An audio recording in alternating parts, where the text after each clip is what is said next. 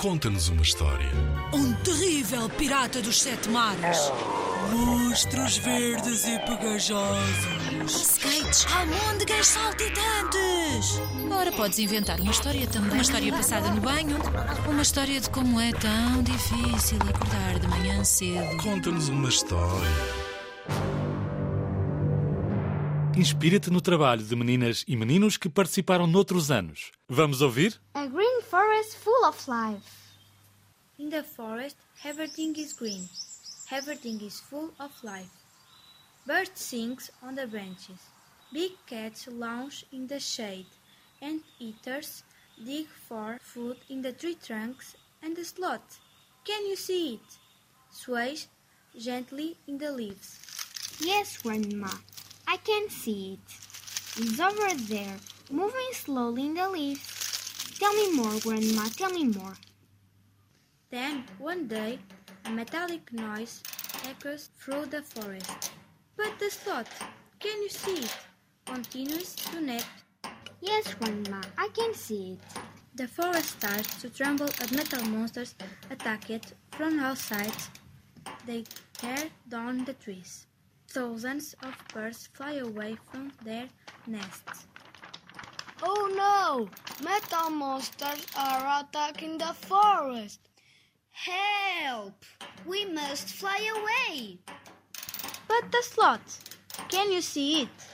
Dreams on and hears nothing. Yes, Grandma, I can see it. It's over there, dreaming. People and animals run for their lives. Even the snakes flee. The roaring machines continue their massacre. Oh no! The roaring machines are destroying the forest! Help! We must run away! But the sloth, can you see it? Turns with a yawn. Yes, Grandma, I can see it. It's over there yawning. There is only one tree left, and soon there will be none. Wake up, Slot! Run away! Save yourself! Oh no! I must save myself. I must run away. In the forest, everything is destroyed. Everything is lifeless, and the slot has disappeared. But then a man comes. I long to hear the birds sing, to see my favorite animals, and to feel the gentle breeze as it blows through the leaves in the trees. So he decides to plant a new forest. Soon small shoots appear in the ground. And look, can you see it? The sloth is back. There are new trees. I'm going to take a nap. In the forest, everything is green.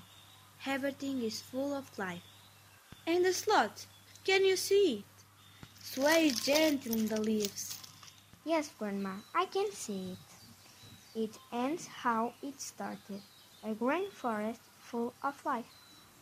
Em 2021, os meninos dos terceiro e quarto anos da Escola Básica de Mosteiro, Santa Maria da Feira, ficaram no terceiro lugar do concurso Conta-nos uma História, com a história em inglês A Green Forest Full of Life.